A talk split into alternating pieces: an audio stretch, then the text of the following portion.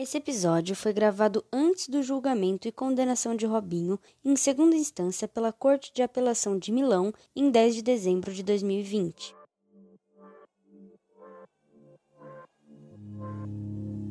Infelizmente existe esse movimento feminista, que não sei o que, muitas mulheres às vezes não são nem mulheres, para falar português claro.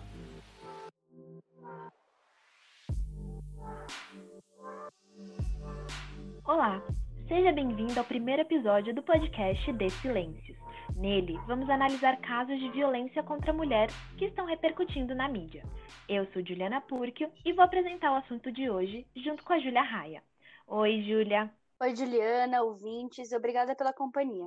É isso aí, hoje nosso intuito é mostrar como a violência contra a mulher, infelizmente, ainda se escancara nos mais diversos ambientes sociais, trazendo a presença de especialistas para conversar com a gente sobre o assunto. Esta semana, o site ge.globo, o portal de esporte do Grupo Globo, divulgou em primeira mão detalhes da decisão da justiça italiana que condenou o jogador de futebol Robinho.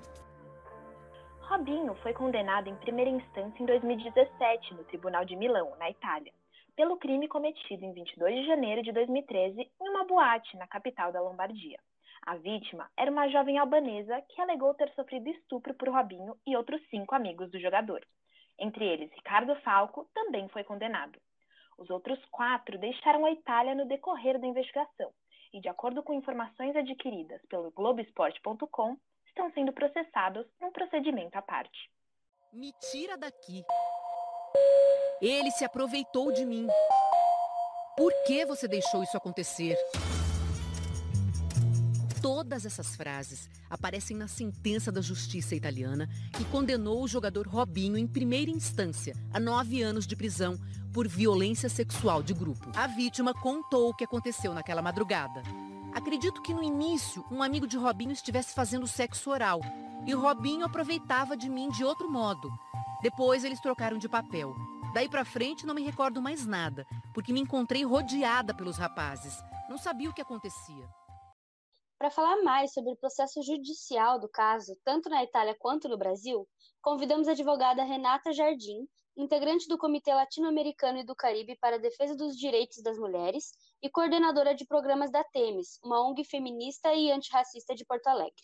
É, nos processos que envolvem crimes, enfim, o, a legislação que, que, que vai ser uh, aplicada é a do local onde ocorreu o crime, né? Então, por isso que ele está sendo processado uh, lá na Itália, né? Então, na verdade, está correndo o processo, né? Ele agora já está com julgamento de segunda instância, né? Ou seja, já teve uma condenação na primeira instância e, e foi condenado a nove anos de prisão, né? Se eu não me engano. E, e agora, então, vai ter o processo em segunda instância. Ele, ele sendo condenado, uh, vai ser expedido, então, né, uh, se for prisão, enfim, uh, a decisão de prisão, e aí o, o Estado o italiano pode solicitar de que o Robinho cumpra a pena no Brasil. Né? Então ele pode, daí, então o Brasil vai receber esse pedido e vai analisar, enfim, então há uma possibilidade dele sim cumprir essa pena mesmo estando em solo brasileiro. Uh, a partir dessa, mas aí há uma necessidade de que o, de que a Itália então solicite isso ao Brasil. Robinho negou a acusação em 2014. Ele admitiu que manteve relação sexual com a vítima, mas disse que foi uma relação consensual de sexo oral. Em um dos áudios obtidos e transcritos durante o processo, o jogador fala com o músico Jairo Chagas, que tocava na boate no dia do crime. Robinho admite o sexo oral, mas afirma que isso não significa transar. Assim, estudamos mais o caso e pedimos para Renata falar um pouco como se enquadra o sexo oral dentro da lei do estupro.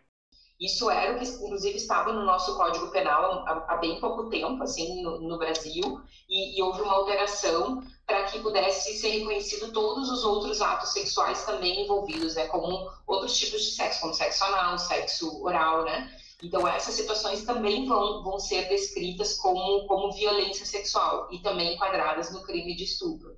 Na situação da Itália, pelo que pude conhecer, é a mesma situação também. Pouco importa se foi sexo oral ou se foi sexo vaginal. Né? Isso vai ser considerado também um ato de violência sexual enquadrado no crime de estupro.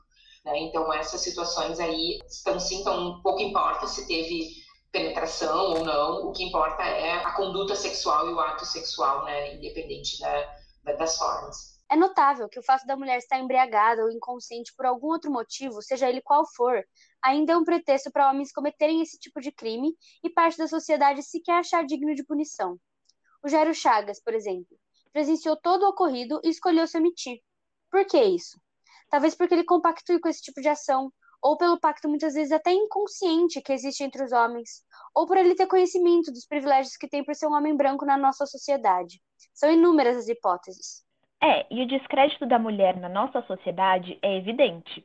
Nas transcrições dos áudios fica claro. O Robin afirma com todas as letras que sabia que a jovem estava bêbada e que, consequentemente, não teria ciência do que estava acontecendo, mas faz mesmo assim, e ainda debocha da situação, dizendo que ela supostamente não seria capaz de provar.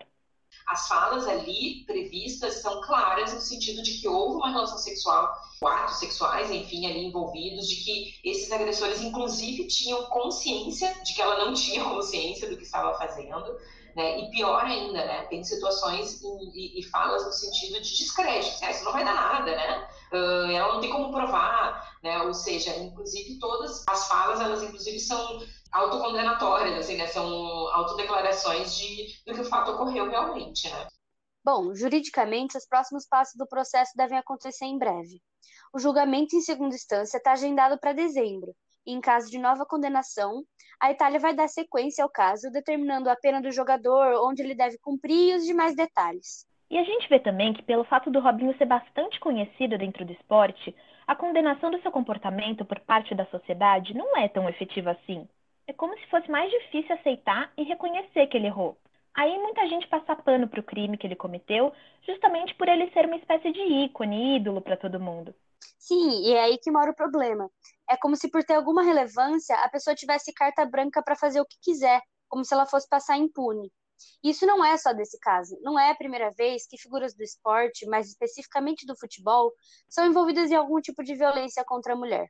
Em 2010, por exemplo, teve o caso do goleiro Bruno, que foi condenado pela morte da sua companheira Elisa Samúdio, mas ele voltou a jogar e foi muito bem recebido, tratado como ídolo em todos os clubes que passou.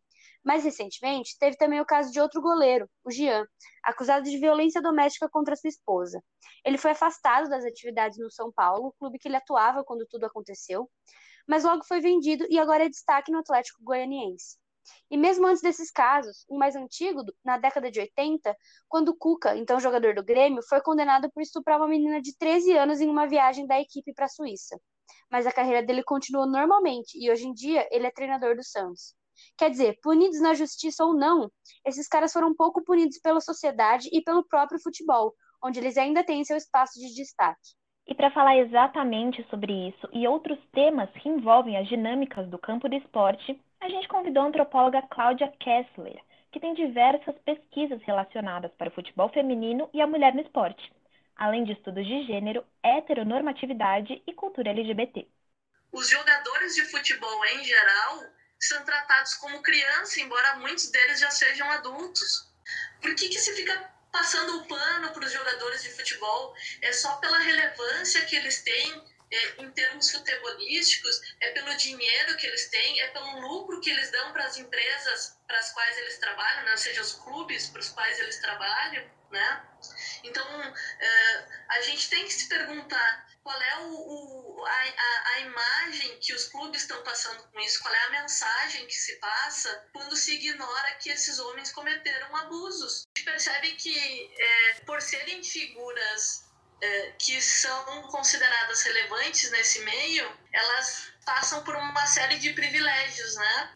Então, e a gente percebe também, nesses casos, não importa a questão da, da raça ou etnia, né? O, o Cuca é um homem branco, o Robinho um homem negro, mas ambos tiveram uma certa, um, um, certo apelo que a mídia, né, uma certa projeção. O que a gente vê no caso do Robinho é exatamente isso, né? Mesmo condenado na justiça, ele parece não ter sido condenado dentro do futebol. Tanto que ele foi contratado pelo Santos com status de ídolo do clube, como se ele não fosse um criminoso. E o que aconteceu nesse caso do Robinho foi uma revolta da sociedade diante da contratação do atleta. Então, assim, se o clube não deu importância para o fato dele ter sido condenado por estupro, a imprensa e os torcedores deram. Várias pessoas começaram a se posicionar nas redes sociais e organizar movimentos contra a atitude do clube de contratar o jogador. Não vou me calar perante essa, esse tipo de coisa. Não estou preocupado com consequências de nada do que eu falo, porque eu estou falando fatos. Eu não estou inventando e não estou atacando ninguém, sabe? E eu acho que a sociedade tem que parar de aceitar sacanagem como qualquer coisa normal. É isso que nós estamos fazendo, aceitando sacanagem como qualquer coisa normal. Eu não aceito e me posiciono e não estou preocupado. Eu sou um dos muitos que tem voz de resistência, sabe? E a minha voz de resistência ela não vai se calar perante uma, um absurdo desse. Esse que acabou de falar é Walter Casagrande, ex-jogador de futebol e atualmente comentarista esportivo, conhecido pelos seus fortes posicionamentos fora das quatro linhas. Ele foi um dos muitos que não deixou de falar sobre o caso Robinho, e toda essa movimentação contrária deu resultado. Os nomes do clube e do jogador ficaram em grande evidência na mídia, o que também acabou expondo os patrocinadores. Diante disso, alguns deles ameaçaram romper seus vínculos com o clube se nenhuma atitude fosse tomada. Com toda essa pressão, o Santos teve que agir, né? Após as polêmicas envolvendo o jogador Robinho, o Santos rompeu com o atacante. Conselheiros e patrocinadores fizeram pressão sobre a diretoria depois dos áudios vazados em que Robinho fala sobre o caso de estupro pelo qual foi condenado. O Santos decidiu romper o contrato do Robinho para ele poder se concentrar exclusivamente em sua defesa no processo que corre na Itália, como diz a nota oficial que o clube publicou. E é aí que o Santos erra, no momento em que teve a bola toda para acertar. Quer dizer, obviamente, afastar o Robinho foi a atitude certa, mas como ela foi divulgada é que foi errado. Primeiro, que a escolha de afastar o jogador é tomada única e exclusivamente para que ele possa se defender na justiça e não por ele ser um criminoso. Segundo, que no início da nota, o Santos se posiciona para a imprensa, como foi escrito. Então, assim, a atitude foi tomada levando em conta a repercussão do caso na imprensa? É como se o clube devesse satisfação para a imprensa, sabe? E não para as mulheres, para suas torcedoras, para a sociedade toda no geral, né? E outra, Ju, a primeira preocupação do Robinho não foi nem com o ato, não foi com a mulher violentada e nem com os processos que ele poderia receber.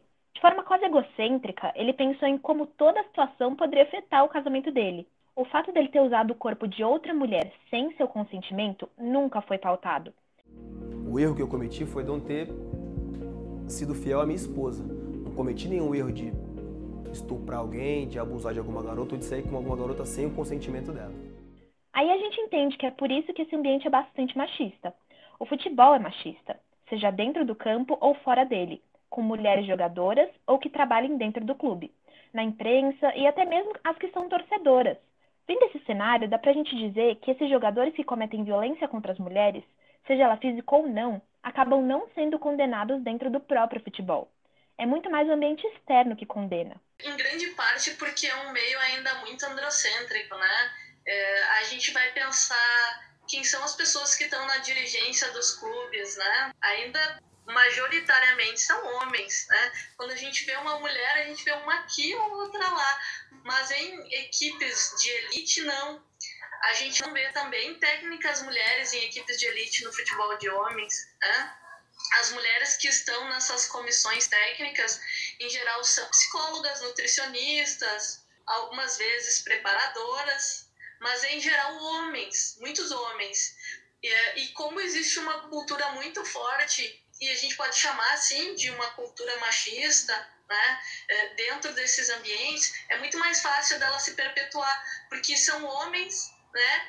Que, que, que estão na liderança e que estão falando sobre outros homens que cometeram. Então, eles se colocam no lugar do. E esse cenário machista e predominantemente masculino do futebol, somado a casos como esse do Robinho e todos os outros que já aconteceram e acabam impunes, abrem precedentes para que outros jogadores ou figuras importantes ajam dessa maneira, e isso muitas vezes também dá menos visibilidade para o tema. Então, assim, se dentro de um elenco de futebol existe um jogador que foi machista, que violentou uma mulher, o clube acaba ficando num impasse para se posicionar sobre o assunto quando chega, por exemplo, o dia do combate à violência contra a mulher. Porque como um time vai se posicionar contra a violência contra a mulher se um jogador desse time é um estuprador um agressor? Aí não se posiciona e um assunto tão importante como esse acaba passando batido. E infelizmente, essa tomada de postura dos homens tem que vir deles mesmos.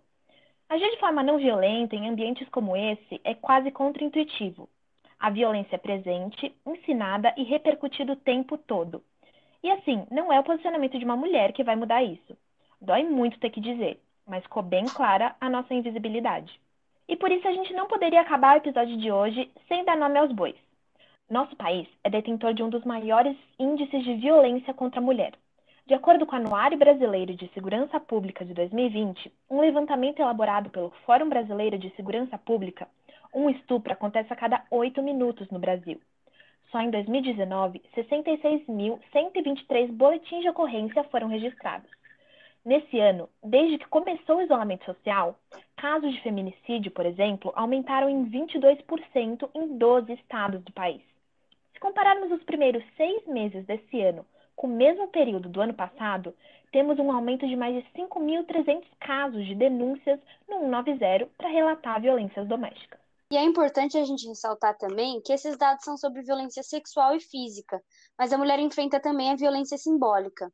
Ou seja, as violências na forma como somos tratadas, nos olhares, nas piadinhas machistas que a gente escuta, nas cantadas, nos comentários, são microagressões diárias nem sempre a violência é no plano físico, e isso precisa ficar claro.